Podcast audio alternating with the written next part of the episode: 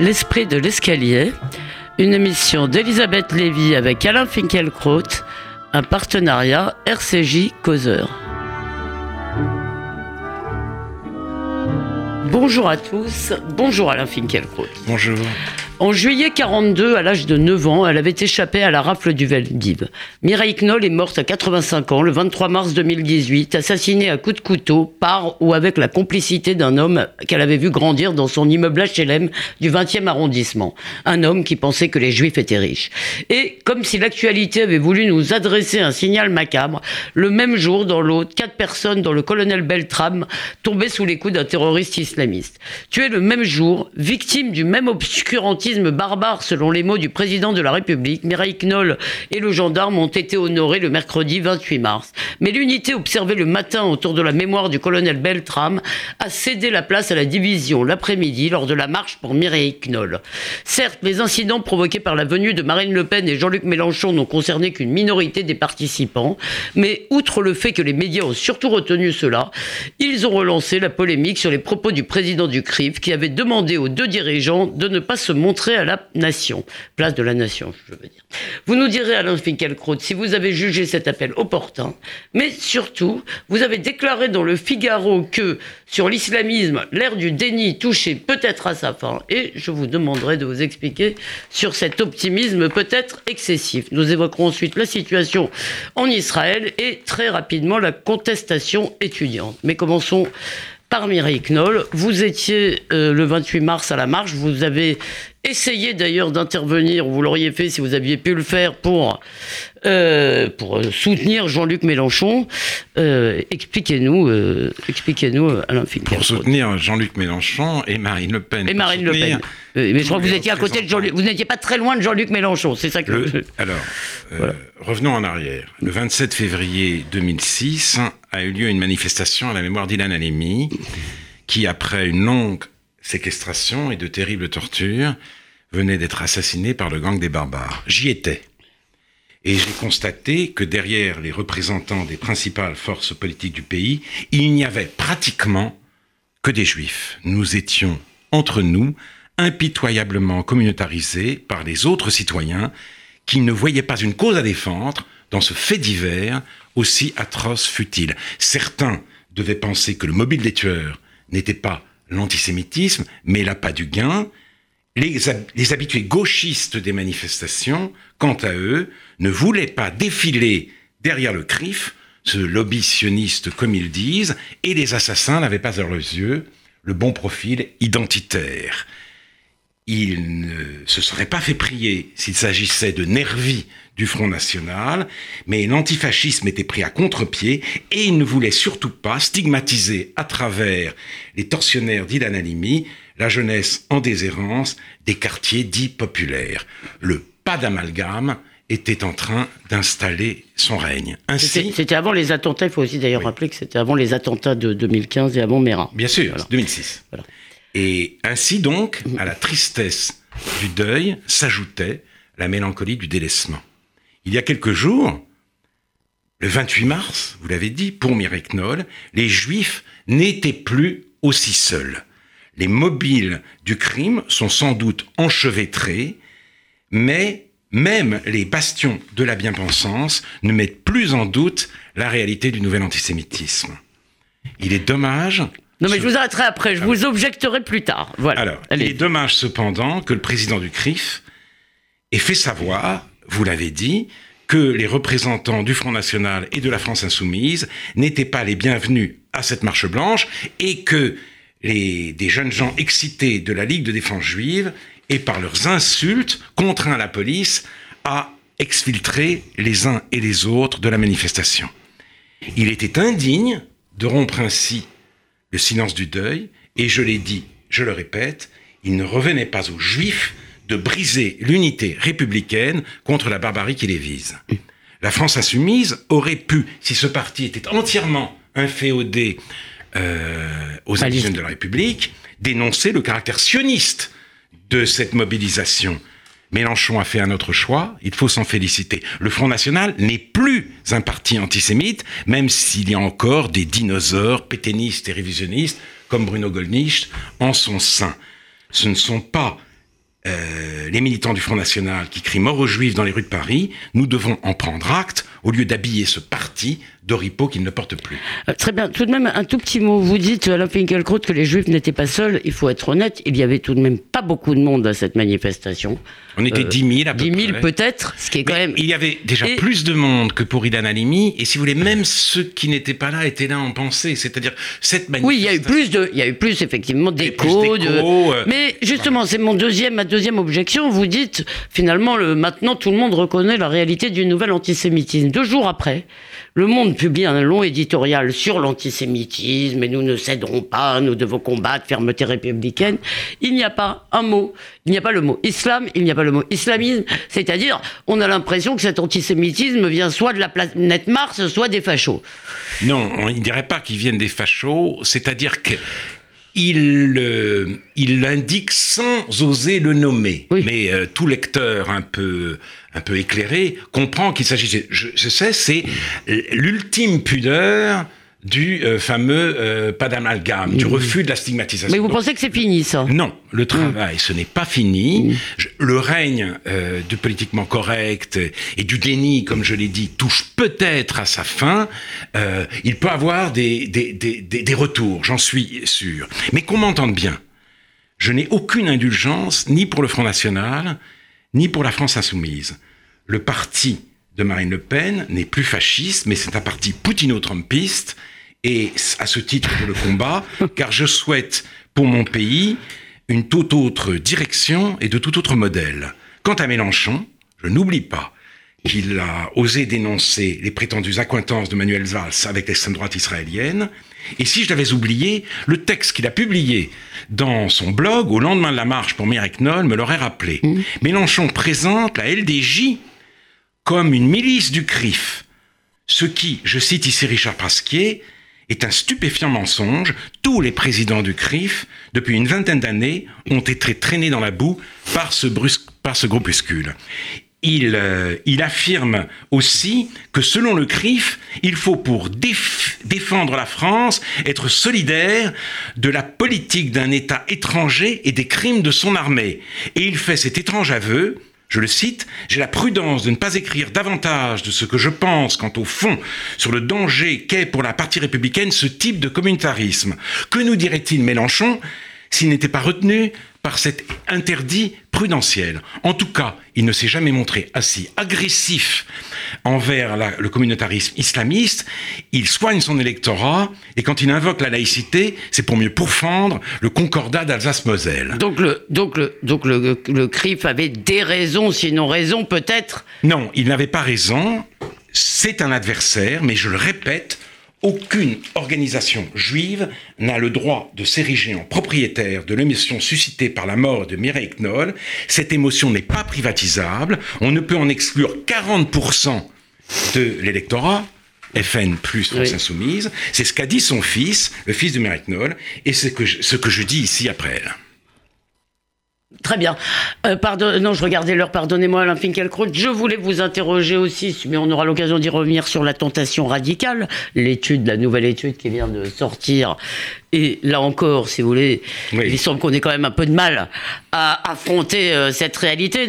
C'est la première fois que je vous prends en flagrant délit d'optimisme. Mais puisque nous avons commencé avec Mélenchon, euh, nous allons, euh, il va nous fournir la transition parce que effectivement, il a employé aussi à propos d'Israël le mot de cruauté, brutalité, inhumanité, qu'on ne l'entend jamais employé à propos de Assad, qui Oui. aurait certainement réglé le problème autrement. Alors, euh, Alain je, je rappelle que euh, vendredi dernier, c'était la deuxième, disons, journée de grandes manifestations. Donc des milliers, peut-être euh, deux ou trois dizaines de milliers de manifestants se sont, euh, enfin, ont marché vers la frontière. Euh, la première fois, il y avait eu 17 morts et dans cette journée de vendredi, il y a eu 10 morts. Voilà. Alors, Donc, Contrairement à ce que nous explique Jean-Luc Mélenchon et Ronnie Broman et tous les organes de la bien-pensance, Israël ne s'est pas comporté à Gaza comme un État criminel, en donnant ordre à ses snipers, ses tireurs d'élite, d'assassiner froidement des manifestants pacifiques. Dans de cette marche pour le retour, le Hamas voulait faire une marche du retour. Il s'agissait, par des engins explosifs et des ciseaux spéciaux, d'ouvrir une brèche dans la barrière, dans la frontière nationale qui sépare Gaza d'Israël, de manière à permettre une, une, foule de manifestants de pénétrer en, en territoire israélien, de créer un immense chaos et de contraindre la police et euh, l'armée israélienne, là, a un véritable euh, massacre. Mais est-ce que c'est est -ce c'est pas précisément le cauchemar, disons, de tous les dirigeants israéliens et de tous les militaires, de tous ceux qui ont en charge la euh, sécurité? Les consignes, enfin les données par euh, aux manifestants, la veille même du rassemblement, ne vous approchez pas de la frontière. Et les snipers n'ont pas tiré dans le tas, ils sont ils se sont efforcés de choisir leur cible. Et euh, je rappelle que le Hamas a offert une récompense pécuniaire aux blessés et aux familles des morts. J'ajoute que le, que le retour, le retour, qu'est-ce que signifie le retour? Cela signifie que les Palestiniens ne veulent pas seulement un État, ils veulent les réfugiés doivent pouvoir entrer en Israël. Or, le réfugié euh, palestinien est une qualité, est un attribut héréditaire, une qualité dynastique. Il y en avait 700 000 après euh, la guerre, en 48, il y en a 4 ou 5 millions aujourd'hui.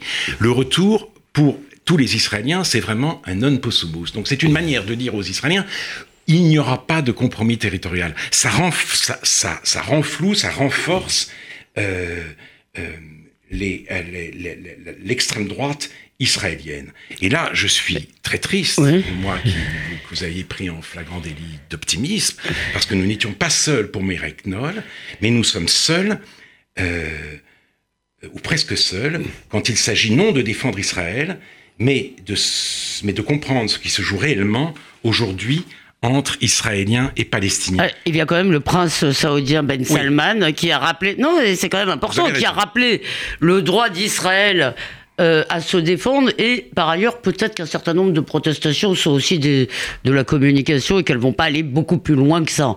Peut-être. On a l'impression quand même que les pays comprennent, que les, que les chancelleries comprennent pas les, pas les opinions. Pas les opinions, donc je ne conteste pas le droit de critiquer Israël, je ne m'en prive pas d'ailleurs. Ce que je remets en cause, c'est une critique qui nous retire le droit de savoir ce qui s'y passe.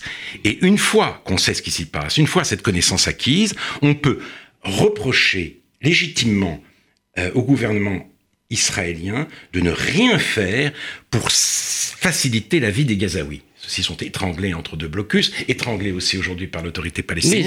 il faut le dire, il faut quand même, euh, dites-le peut-être un peu plus fort, parce que peu de gens savent qu'en fait la pression sur le Hamas vient beaucoup, beaucoup, beaucoup de l'autorité palestinienne qui a cessé de payer un certain nombre ah de choses. Donc, parce que le Hamas refuse. oui, oui, bien sûr.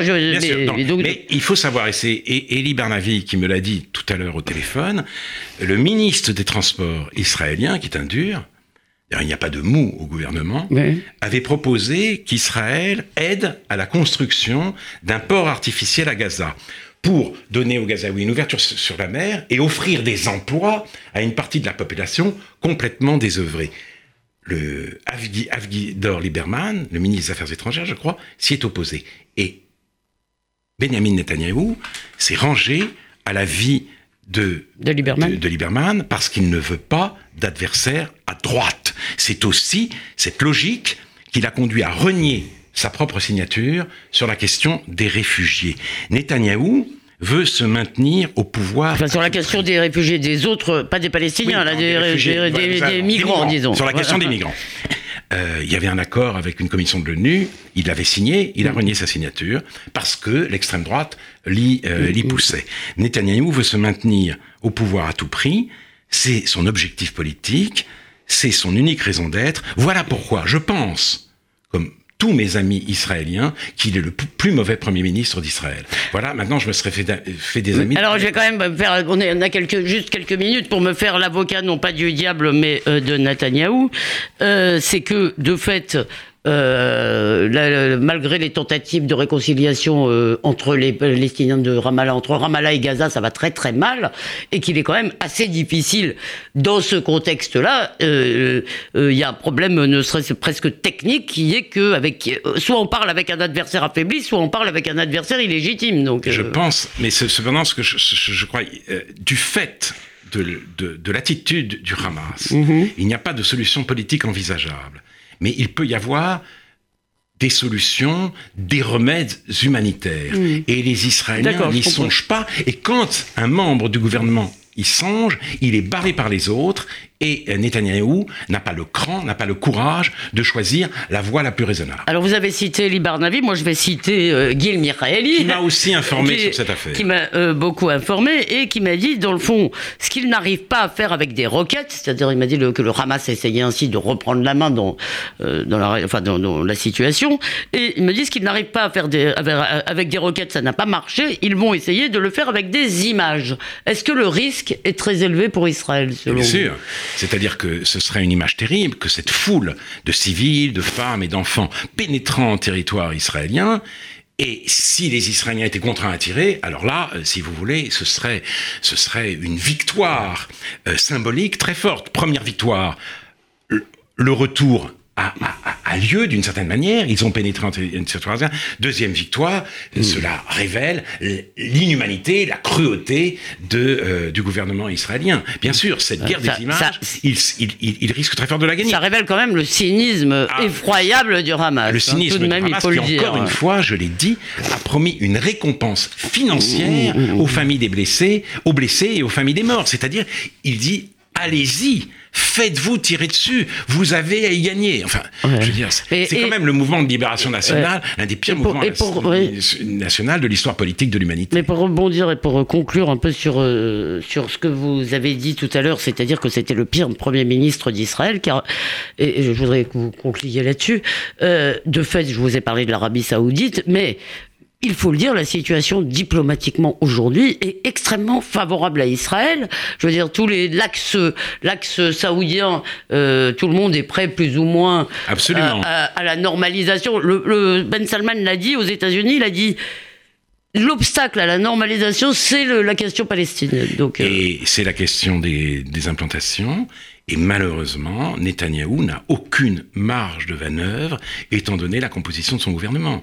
Il est l'otage consentant de euh, l'extrême droite, de Naftali Bennett, d'Avgivdor. Et est-ce que c'était la seule, la seule coalition possible qu'il avait? Peut-être pas, peut-être. Mais justement, c'était à lui de, de, de, trouver une autre voie. Il a choisi celle-là. Il veut se maintenir au pouvoir à tout prix. Et, euh, et Israël euh, en paye les conséquences. Même si, encore une fois, la première responsabilité de la situation, notamment à Gaza, incombe au Hamas.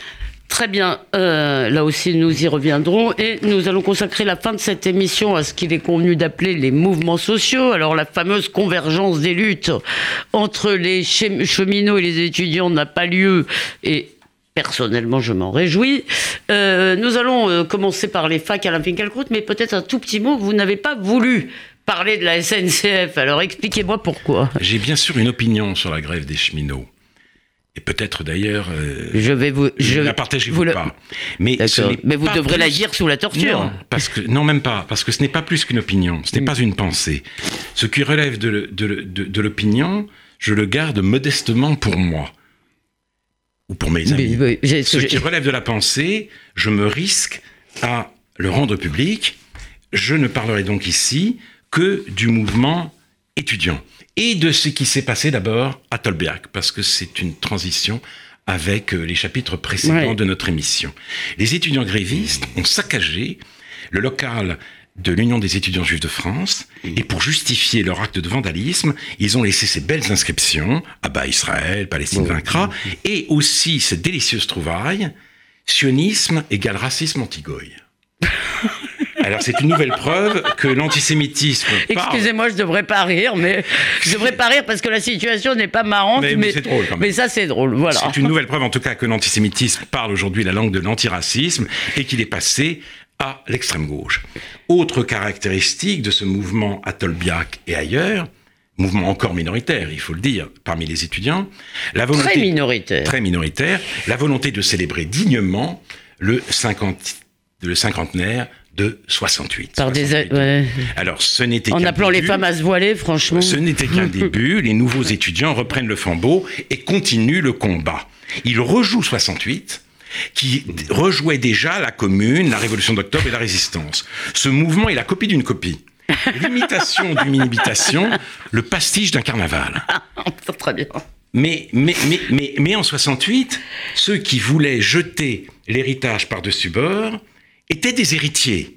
Leur vocabulaire était riche, leur syntaxe rigoureuse, leurs références multiples. Ceux qui veulent remettre 68 au goût du jour sont les produits d'une école qui a mis les humanités à la poubelle. Ces, ces déshérités ne sont pas seulement parodiques, ils sont pathétiques. Ils sont les premières victimes de la non-sélection qui sévit maintenant dans toutes les écoles de France et dont ils luttent, comme ils disent, pour assurer le maintien, oubliant au passage que la sélection a été mise en œuvre par les fondateurs de l'école républicaine pour en finir avec la cooptation, c'est-à-dire, comme dirait Bourdieu, de la, la, reproduction sociale. Ainsi, certaines facs, comme Tolbiac, sont en train de devenir des ZAD. Absolument. Des zones à défendre. Et d'ailleurs, le, le, patron de Paris 1 l'a dit. Oui, et, sauf qu'il n'y a pas de vaches. Comme à Tolbiac, il n'y a que des cons. Il n'y a pas de vaches. Et euh, euh, qui n'a remarqué de Tolbiac au Mirail la laideur extrême des facs occupés Les temples du savoir sont devenus, avec le concours des architectes, les bidonvilles de l'ignorance. Et vous m'accuserez plus d'être optimiste. Non, mais euh, là, là, je, dirais, je dirais euh, simplement que vous êtes lucide. Alors, je, voudrais quand même, euh, au-delà même de ce qui s'est passé à Tolbia, qu'il semblerait, nous sommes en train, à Causeur, nous sommes en train d'enquêter là-dessus, et nous en parlerons dans le prochain numéro, que l'indigénisme, pour, pour la, disons que l'idéologie proche des indigènes, le postcolonialisme, le racisme d'État, enfin tout ce fatras-là, commence à être très présent dans les facs, dans le mouvement étudiant, et vous avez parlé de 68 ce sont quand même de drôles d'héritiers de 68 que ceux qui demandent parfois des réunions séparées entre hommes et femmes. Oui, c'est vrai, c'est vrai. C'est 68 en bien pire. Simplement, j'ai vu aussi passer euh, une affiche avec euh, soyons réalistes, euh, soyez réalistes, demandez l'impossible. Ah, certains veulent la, la, fin du capitalisme, la démission de Macron, mais c'est un 68 exténué, bien sûr. C'est Nuit debout, en fait. C'est un peu la nuit. C'est un peu la, c'est un peu un remake de Nuit debout. C'est une continuation de Nuit debout. Ce sont les mêmes gens, mais déjà Nuit debout se voulait l'héritier de 68. Et il y avait cependant une très grande différence, parce que la beauté que je reconnais à 68, et dont parle Paul Thibault dans, le dernier numéro de Causeur, c'est qu'en effet, la parole a été prise, mais par tout le monde. Ça discutait dans tous les coins. Il y avait une sorte de, frénésie langagière, la conversation. Euh, civique. Or, euh, à Nuit debout, je me souviens très bien, euh, pour y être allé, les, sur, sur, le terre-plein de la République, les, les, participants étaient entre eux, ils expulsaient les, les, adversaires, je suis payé pour le savoir, mais les gens qui circulaient autour n'en avaient strictement rien à faire. Ça n'existait pas pour eux. Ils, regardaient vaguement quand je leur demandais de regarder, mais ils vaquaient à leurs affaires. Et c'est exactement la même chose qui se produit aujourd'hui avec les facs. Mm. Ce sont des petites bulles euh, qui, euh, qui jouent la, la, révolution, en plus dans l'indifférence générale. Et on peut pas même pas leur dire, comme l'avait lancé Ionesco à des étudiants de 68, euh, vous finirez, vous finirez notaire. Ah non, parce que ça, à mon avis, ils n'auront pas le concours. Mais vous avez raison, et là vous avez pointé quelque chose qui est très triste, c'est que ce sont déjà des enfants de l'école. Oui. Euh, de l'école de l'égalitarisme et de l'école euh, post-75, je dirais. Et effectivement, ça s'entend à leur discours, à leur syntaxe. Euh, et même, enfin, moi, j'ai vu une fille de l'UNEF, elle, elle, étudie la théo, elle étudie, elle fait des études de genre. Ouais, voilà. vous avez voilà. Et maintenant, ils veulent instaurer à l'université un savoir critique. Alors, quel savoir peut-être plus critique encore que les études de genre? On le saura dans les. Eh bien, j'invite les auditeurs qui veulent se remonter le moral et prendre un petit fou rire à se rendre sur le site de l'UNEF. Alors, peut-être qu'ils ont fini par corriger toutes les fautes d'orthographe, ce serait dommage. Mais même sans faute d'orthographe, le jargon qui est utilisé par, euh, par l'UNEF mérite quand même quelques minutes de rigolade et ça nous fera du bien de toute façon. Euh, cher Alain Finkielkraut, merci d'éclairer et parfois même d'amuser notre sombre présent. D'ici la semaine prochaine, on peut vous lire dans Causeur et réécouter cette émission sur causeur.fr et radio rcj.fo. Bonne semaine à vous, à vous tous, chers auditeurs, et finissons cette émission par une pensée à la mémoire de Mireille Knoll et du colonel Bertrand.